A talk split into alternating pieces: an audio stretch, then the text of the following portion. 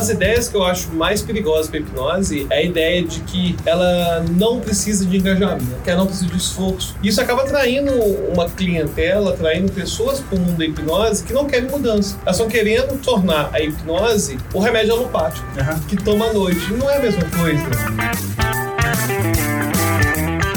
Você ouve agora Hipnocast, o podcast da hipnose. A apresentação: Fábio Carvalho.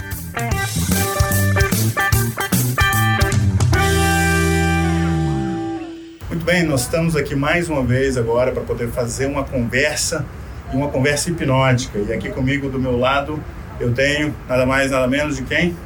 Alberto. Valeu aí pelo convite, valeu pessoal que está nos ouvindo, nos assistindo. É verdade. Bom, nós estamos aqui no, em Nova York, na Hypnobiz New York, uma das maiores convenções, conferências, melhor dito, de hipnose aqui nos Estados Unidos e também que congrega gente do mundo inteiro, né? Então a gente vê presença aqui, né, Alberto, de gente da Ásia, da Oceania, da América do Sul, né? Você vem representando, inclusive, ali não só o Brasil, mas até a América do Sul inteira, porque nós estamos uh, vendo aqui gente do mundo inteiro, dos Estados Unidos, obviamente, a grande maioria, e, e, e, fala um pouquinho a respeito de você e depois o que, que te traz aqui. Então vamos conversar um pouquinho mais para a gente entender algumas outras coisas que seria interessante. É, não, valeu pelo convite. Meu nome é Alberto Delislo. Eu sou formado em psicologia, eu tenho um mestrado também pelo UFMG. E tenho estudado muito hipnose. E como eu amo muito hipnose, estudo muito, eu tenho que estar por dentro do que acontece e eu falo uma coisa que incomoda às vezes algumas pessoas, eu já até comentei com você.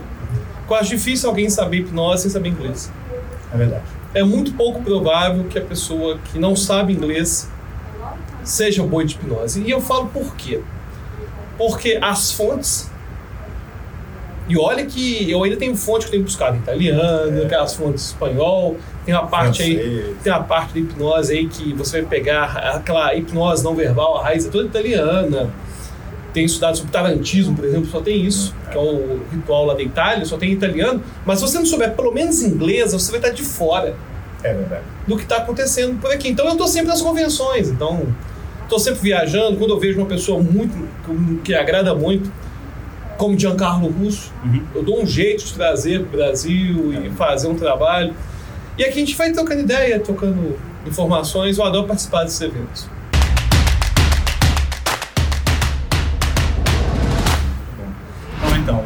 Alberto, você tem uma, uma, audiência que você desenvolveu no Brasil, uh, aqui no Hipnocast, uh, você compartilha essa audiência muitas pessoas que estão nos escutando no Hipnocast e também quem está nos assistindo uh, conhece seu trabalho, mas muitas pessoas talvez não conheçam.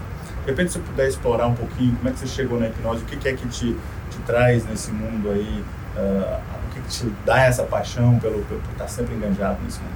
Na verdade, eu nunca pensei em ser professor de hipnose nunca foi meu objetivo. O objetivo era ser professor universitário, professor na faculdade, um PhD. Esse era o meu plano. Sempre trabalhei com pesquisa em psicologia, enfim. Então não era meu plano virar professor de hipnose.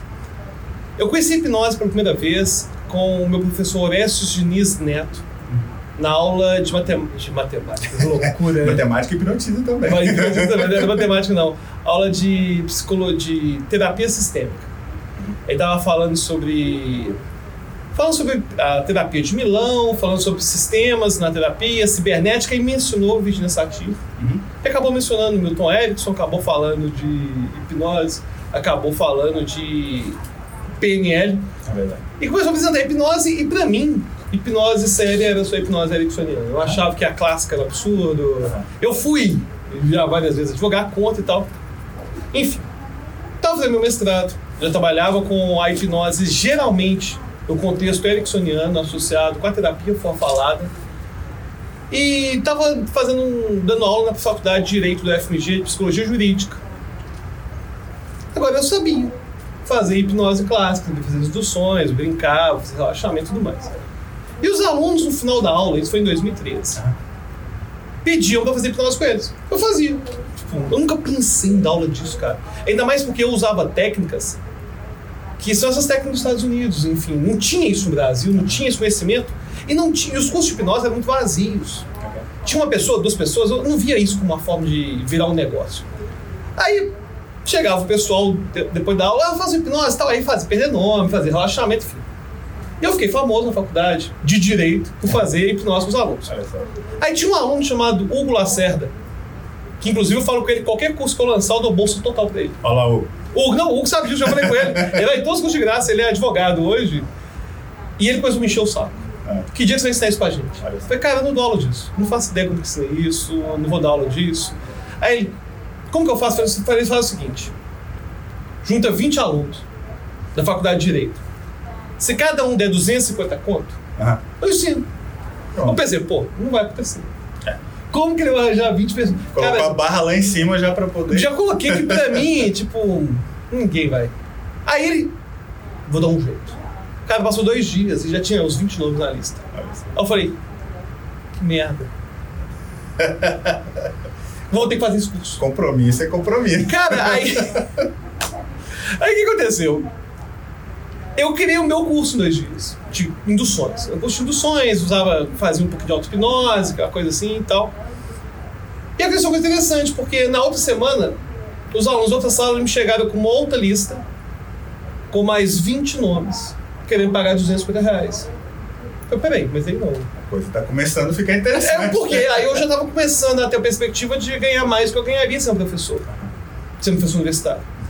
Aí eu falei, caramba. Aí o que aconteceu? Eu comecei a colocar vídeos no YouTube, já tava dando aula em 2014. Por que que eu colocava os vídeos? Eu não tinha visão de negócio que tem hoje, claro que não. Mas eu via os alunos viciados em fazer induções de choque muito violentas. Jogar o cara no chão, de uma forma muito violenta e tal, eu não gostava.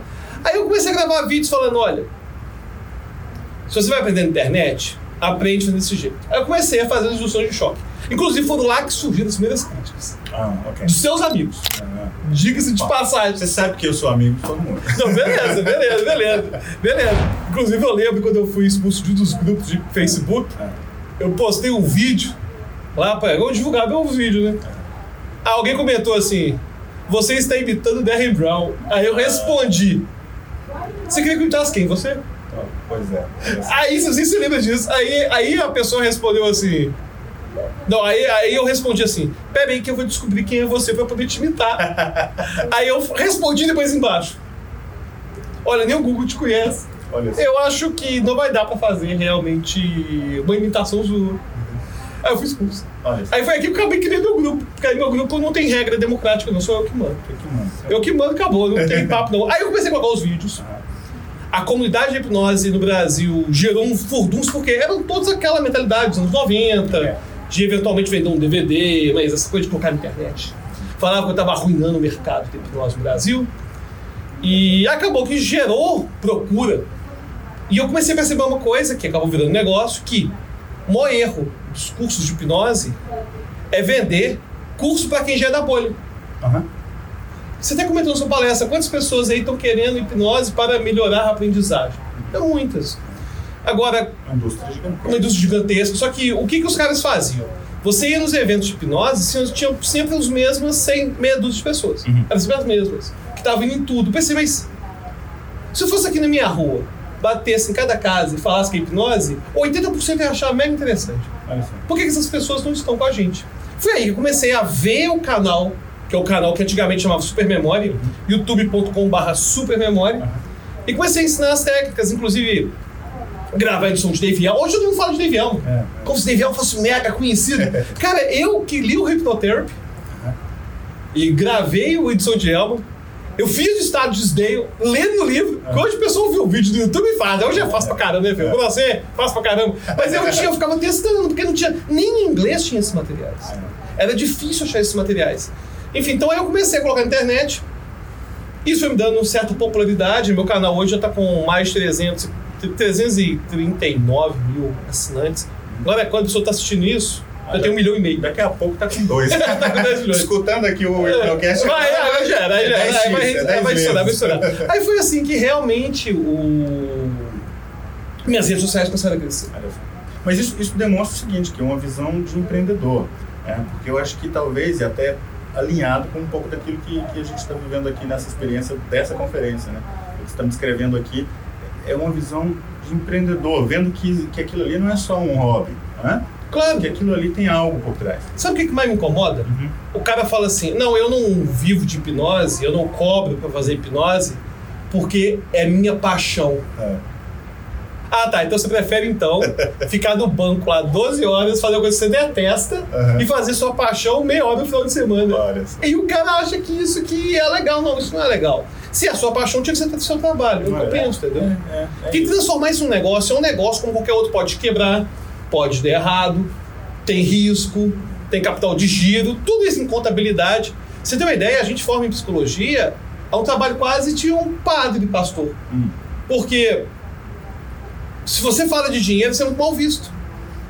E você não sabe nem criar uma empresa. Eu saí da faculdade de psicologia, cara, eu não sabia nem resolver a questão contábil que eu teve que fazer.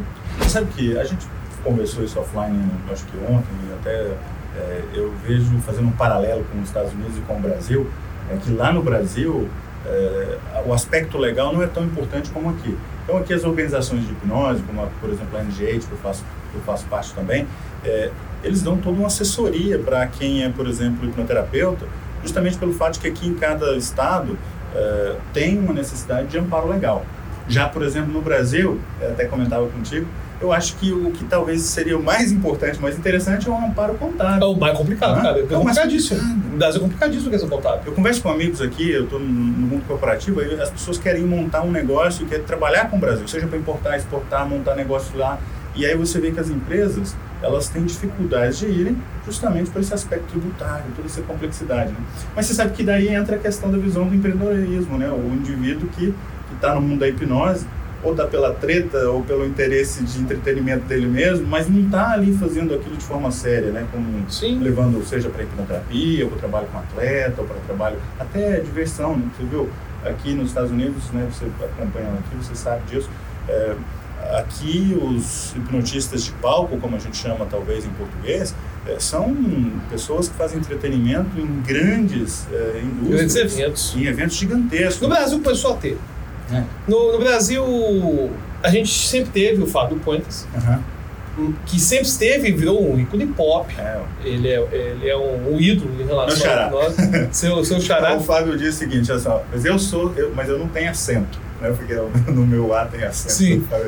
E agora tem uma questão que a hipnose do Fábio no show de hipnose de palco é aquela hipnose mais sombria, Hum. mais século XIX, mais Svengali, aquela ideia de ah, e agora vem cá, aquele cara misterioso, quem é? Um pouco da escola russa, né? Ele é, gosta, um pouco, sim, ele, ele gosta, inclusive. Agora, no Brasil tá vindo um pessoal, influenciado inclusive pela, por esse movimento que eu comecei em 2014, tem o pessoal do Magicamente, por exemplo, que vem com aquela escola mais de Las Vegas, que é o comedy.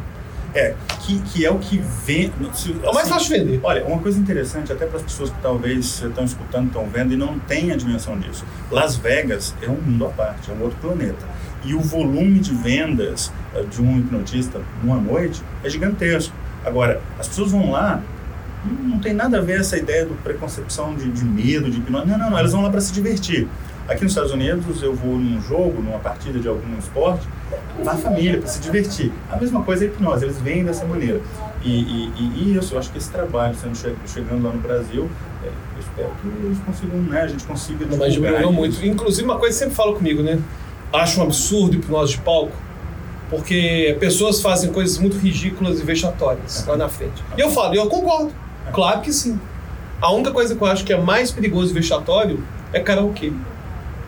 Toque evidências, deixe dois amigos, você vai ver que o realmente é vexatório. Aí só não pode colocar bebida, porque aí é Aí, vexatória 10. porque se você pensar, não tem diferença nenhuma do karaokê pro show de hipnose de palco.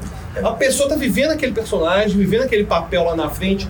No karaokê é de um cantor. Uhum. Mas no show de hipnose de palco é de um artista, igual a gente viu o cara aquele dia, o Rick, Uhum. o Richard, do, fazendo. Rich Guzzi. o Rich Guzzi, Aham. fazendo dança Michael Jackson e tal. Isso- essas rotinas todas é a mesma coisa que o karaokê. As pessoas estão lá, entre aspas, passando vergonha porque elas querem. Se elas não quisessem, elas saíam. É, eu acho, eu acho o seguinte, eu- eu- eu- a minha visão de hipnose é essa de que ah, hipnose é só hipnose, não existe, né, a gente fala hipnose de palco, mas na verdade é a hipnose aplicada no palco, né? É, ou aplicada na rua, que também eu sei que no Brasil isso virou um problema das pessoas que realmente são mais puristas com relação à hipnose e tratam de definir um pouco a área da, da, da, hipnose. Mas o que eu vejo é justamente isso. Por exemplo, o Rich Guzzi, aqui nos Estados Unidos, com vários outros, eu estive participando na, no, na semana passada e fui em alguns tracks de, de hipnotistas famosos, tanto na área é, de hipnose de entretenimento ou de humorista. No caso do Rich Guzzi, ele é mais pro lado do humorismo. Agora... É, 300 shows no ano. Pois é. É, é, um, é uma. 2 mil a 3 mil dólares por show. É uma fonte de receita gigantesca. As pessoas às vezes não conseguem entender que não só para o entretenimento, porque às vezes a pessoa só vive disso, mas tem muitos deles, e aí eu conheço alguns aqui que trabalham com a clínica cheia o ano inteiro, com lista de espera gigantesca. E sabe qual que é o marketing deles? O show da hipnose. Não tem marketing em mídia social. Imagina se você ainda usa a mídia social para potencializar aquilo. Claro. Aí falando em mídia social, como é que é que tá os seus planejamentos aí para poder levar a hipnose ainda mais adiante? O que, que você tem de planos aí, de novidade para compartilhar com a gente? Olha, eu estou colocando vídeos no canal do YouTube sempre e eu vou continuar colocando. Agora eu vou ter uma tendência de começar a criar materiais em outros idiomas. Principalmente em inglês, porque eu venho aqui na convenção, dou a palestra, e aí, aí as pessoas chegaram para mim, Alberto, quero comprar seu material, cadê? Eu não tenho no seu idioma. E isso é meio ruim, sabe? Porque a pessoa está lá naquele momento querendo entender mais que você e não tem como você vender nada. Enfim, então os planos agora é começar a internacionalizar, não o meu canal, meu canal que em português, mas criar outras mídias, outras formas Produto. de atingir outros produtos, enfim, de atingir esses outros públicos. Bacana. É verdade. Porque, assim, como você falou no início, o inglês ele é realmente importantíssimo. Às vezes a gente não tem uma dimensão clara disso, mas eu, eu, eu tenho já há 20 anos focado no meu mundo da hipnose. Claro, já atendi é, em, clínica, já trabalhei com outros aspectos, né, principalmente com hipnose na odontologia, que é uma área interessante que também já tive trabalhos diretos ali, minha esposa é dentista, então é algo que eu tenho mais proximidade em outros aspectos da hipnose. Mas a área da, da hipnose com desenvolvimento pessoal profissional, e principalmente com foco no ensino-aprendizagem, na educação, é o que me apaixona muito. E eu vejo que, como, da mesma forma que você, como fui trabalhando todo esse material em português, por ser a nossa língua nativa, minha língua nativa, é, quando eu chego aqui, eu vejo uma carência muito maior, inclusive, porque a demanda aqui é mais alta do que lá no Brasil. É, a minha percepção foi essa, quer dizer, o volume é completamente desproporcional. Estou falando aqui de um mercado de quase 5, 5 milhões de pessoas em demanda. Sim. Né? Não estou falando por hipnose, mas por algo que resolva o problema. E aí a gente sabe que a hipnose é uma A verdade de qualquer coisa que funciona. É, qualquer coisa que funciona. E como a gente negócio. empiricamente testa essas coisas, você testa isso no teu material, você testa isso na, nas suas intervenções, no seu treinamento. Então, quando a gente traz isso, as pessoas às vezes não entendem. Então, para para você encontrar coisas e referências que vai te trazer na sua caixa de ferramenta algo que faça toda a diferença, o inglês é, é fundamental mesmo, concordo 100%. Agora, você sabe que é, uma das. Eu tive conversando sobre como usar hipnose para facilitar o aprendizado de línguas e tudo isso, estudando e vendo tudo que é publicado por aí. Sabe que tem coisa muito simples que pode ser feita, mas as pessoas às vezes não, não, não conseguem enxergar. E sabe o pior? é que muitas pessoas que conhecem dessas técnicas não aplicam para elas mesmas. E é no caso, por exemplo, da hipnose, para poder você facilitar a tua aprendizagem de idiomas, no caso do inglês. Então, eu acho que até para a audiência que é hipnotista, né, a pessoa que já conhece da hipnose, tem aquela falsa interpretação de que só por estar hipnotizado, só por escutar um áudio, eu vou ali a partir desse momento aprender qualquer coisa e de forma fácil. Eu acho esse pensamento muito pernicioso, é porque das ideias que eu acho mais perigosas para a hipnose é a ideia de que ela não precisa de engajamento, uhum. que ela não precisa de esforço. Isso acaba atraindo uma clientela, atraindo pessoas para o mundo da hipnose que não querem mudança. Elas estão querendo tornar a hipnose o remédio alopático, uhum. que toma à noite. Não é a mesma coisa. É verdade. Não, eu tratei, por exemplo, inclusive na apresentação que, que eu fiz aqui, de abordar esse tema. Porque eu não vejo a hipnose como um resolve tudo. Mas a gente ainda tem, é, não só aqui, em todos os lugares que, que, que eu trato de, de identificar, é, essa falsa ideia de que a hipnose ela consegue resolver tudo, né? Mas esse misticismo ainda que as pessoas uh, enxergam na hipnose, é, ela carece de apoio. Internacionalizar né, a experiência que você tem no Brasil, a experiência que as outras pessoas que trabalham com hipnose têm no Brasil, levar isso para outros idiomas faz toda a diferença. Mas uh, me diz uma coisa, como é que é que você enxerga hoje o panorama da hipnose no Brasil e essa mudança e transformação? Você acha que a gente está passando no Brasil, pelo menos é, por um momento de pivô, né, de, de, de, mudança? Olha, eu vou te falar, vários dos treinadores aí, como Anthony Jackson, que ensinou o mundo todo, passaram pelo Brasil, só de minha causa, uhum. e falaram que o que está acontecendo no Brasil não existe lugar nenhum. Porque a gente conseguiu atingir as massas com a hipnose. Hoje tem menino no Brasil com 14 anos de idade hipnotizando amiguinho no colégio. Algo que era completamente inimaginável na minha época. Não consigo imaginar nos anos 90 alguém hipnotizando um coleguinha no recreio. No... Eu tava por lá fazendo. Não, sim, mas. Mas era casos isolados. Sim, né? não, até mão colada até rolava. Fazer uma agora, esse negócio de, de, ah, vou fazer uma alucinação com um amigo, esse tipo de coisa. E, e o movimento da hipnose de rua, que inclusive. Eu nunca fui cara da hipnose de rua. Uhum. É interessante que as pessoas me associam à hipnose de rua e o motivo era o seguinte. Eu tinha que dar um curso de induções rápidas instantâneas em 2014. E essas técnicas no Brasil ninguém fazia. Aí, o curso ia chamar Induções Rápidas Instantâneas. Uhum. E o dono deu serve, o Sam, o Sam uhum. falou, Alberto, esse nome tá muito horrível. San Jolin. Falou, esse nome tá horrível. Muda isso aí. Ah, tá bom. Coloque hipnose de rua. É. Ele, que horrível. Vai chamar Street Hypnosis. Porque ele é, ele é bom de marketing. Pois é, aí, ele, aí é ele deu o nome Street Hypnosis. Algo interessante. E no meu curso, eu tinha certeza que as pessoas tinham que treinar com desconhecido na rua. Então, o curso era sete dias, era seis dias, sete dias. E de manhã tinha aula teórica. E à tarde todos iam ter prática monitorada com ale pessoas aleatórias na rua. E usavam meu cavalete, não era nem banner. Esse negócio de colocar o banner escrito hipnose grátis não existia. Era um cavalete que eu peguei dentro do Michael Andrews, que era um cavaletezinho uhum. que ele coloca na, na rua e tal. É verdade. Aí o que aconteceu? Depois que terminava o curso, eu estava tão encantado com aquilo uhum. Que começaram a ir na Paulista, que era um prédio onde eu ensinava. Por que, que é na Paulista? Porque eu ensinava em Paulista. Não faz sentido você querer fazer hipnose de rua na Paulista. As pessoas estão lá de passagem, são homens de negócio. Uhum. Mas virou em Paulista porque eu chegava lá na Paulista e colocaram meus alunos para treinar. E todo dia eles voltavam contando como que foi, quais foram as experiências e tudo mais. Aí os alunos tiveram a ideia de pegar aquele cavalete, transformar no banner e continuar encontrando nos mesmos lugares. Uhum. Aí criou uma comunidade, faz hipnose de rua e começa a gravar vídeos, coloca na internet. E foi aí que veio esse negócio de falar, vou fazer um street. Uhum. Porque o nome veio em inglês porque o curso chamava Street Hypnosis. O pessoal falava assim, vamos fazer um Street Hypnosis. Uh -huh. E virou a gíria que é tipo, vamos lá na rua fazer street. Uh -huh. Eu, que absurdo, vamos fazer um street é quase um verbo, né? É quase um verbo, vamos fazer um street. É. E, e foi aí que foi popularizando essa questão da hipnose de rua, que eu acho muito benéfica. Né? Tipo, eu não sou o cara do hipnose de palco, porque eu não me considero um artista. Eu, eu, eu me considero mais um acadêmico do que realmente um artista. Mas eu acho excelente ter artistas trabalhando e hipnose de rua eu acho que ela é muito boa para as pessoas praticarem, popularizar a hipnose e tudo mais. É, é verdade.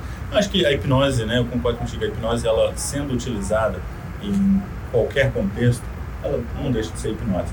E aí cada contexto tem a sua necessidade. Então, obviamente que você está na rua, você tem que adaptar porque tem barulho, tem não sei Sim. o quê, tem pessoas passando, tem curiosos. E por outro lado também você não tem um ambiente preparado. Né? Por exemplo, o ambiente de curso é um ambiente completamente preparado. Você senta ali na sala, cinco minutos, já pode entrar em hipnose, porque você meio que já está acostumado. Passa um final de semana inteiro, né? ou você está num curso, é a mesma coisa, né? um ambiente preparado. Na rua, como o ambiente não está necessariamente não é controlado, você precisa se esforçar enquanto hipnotizador para adequar aquilo tem muito mais falhas do que acertos no início, né, para que as pessoas possam se adaptar. E esse eu acho que é o, o learning curve que talvez as pessoas estão buscando quando estão fazendo tentativa e erro. É, aí eu, eu acho que, assim, como qualquer lugar, né, quando você está num ambiente onde você não tem controle, cuidado ele é redobrado. Hum, é, não é um problema da hipnose. É um problema do cara cair, é um problema, pensar, é um, pro, é um problema, é, é, um problema do indivíduo. Aqui nos Estados Unidos, o insurance, né, o seguro, é algo importantíssimo, porque assim, todo mundo tem uma prática, seja ela, ele é um hipnoterapeuta, ele vai atender, ele tem um seguro de mal prática. Por quê? Porque a pessoa pode falar assim, ah, fui hipnotizado e aí eu fiz tal coisa, aconteceu isso comigo, então vou processar uh, o hipnoterapeuta. E aqui tem a indústria do direito do dano moral. Né? É verdade. Por isso eu disse até que o aspecto legal é, é importantíssimo, esse apoio legal, esse amparo legal. É, E, obviamente, por isso que você vê que talvez nos Estados Unidos você não vai ter tanto hipnose praticada na rua, com exceção, por exemplo, de Las Vegas. Né? E Las Vegas, lá, é assim, você faz um curso no, em Las Vegas com um hipnotizador de, é conhecido, um hipnotizador que está... O Sean Michael Andrews faz isso. Por exemplo, o Sean Michael Andrews, uh, você vê alguns outros é, nomes que tem, é, por exemplo, é, que estão apresentando. Hoje, nas Vegas, você vai ter mais ou menos uns três ou quatro apresentando em teatros, né? É, o Max Savai, um Max Savai. É, então, o que vai acontecer? Se você faz um curso com um indivíduo desse, ele vai te colocar para fazer lá no teatro uma apresentação, que você vai aprender como lidar com a plateia, mas ele, é, como chamar quando vai fazer, às vezes, ele vai te levar para um ambiente aberto, onde você vai ter que controlar a cena, criar e fazer toda essa preparação.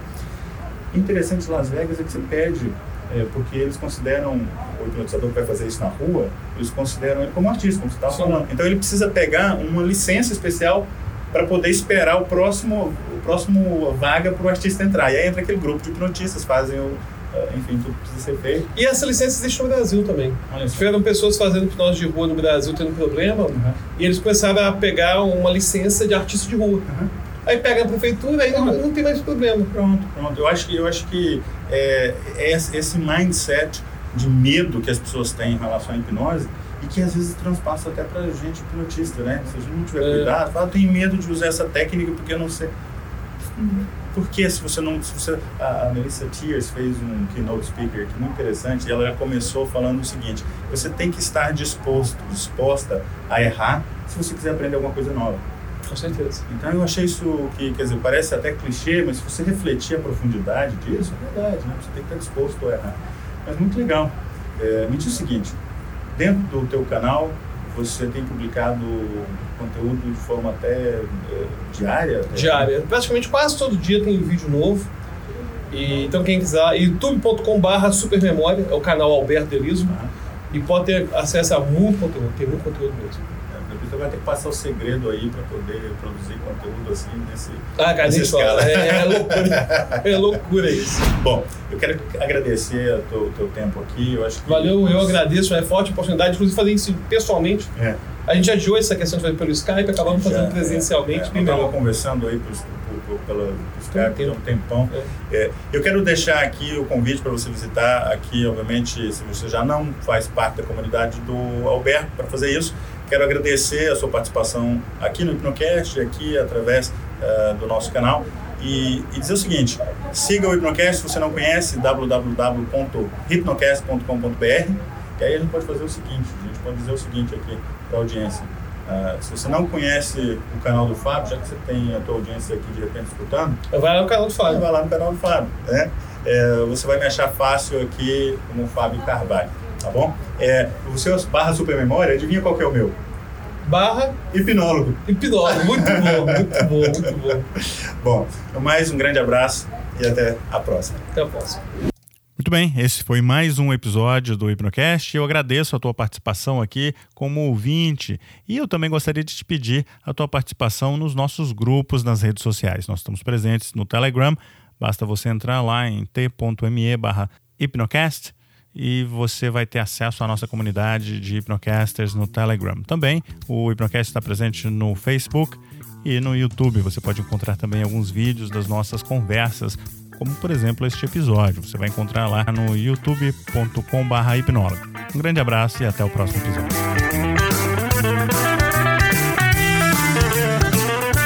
Você ouviu Hipnocast, o podcast da hipnose. Apresentado por Fábio Carvalho.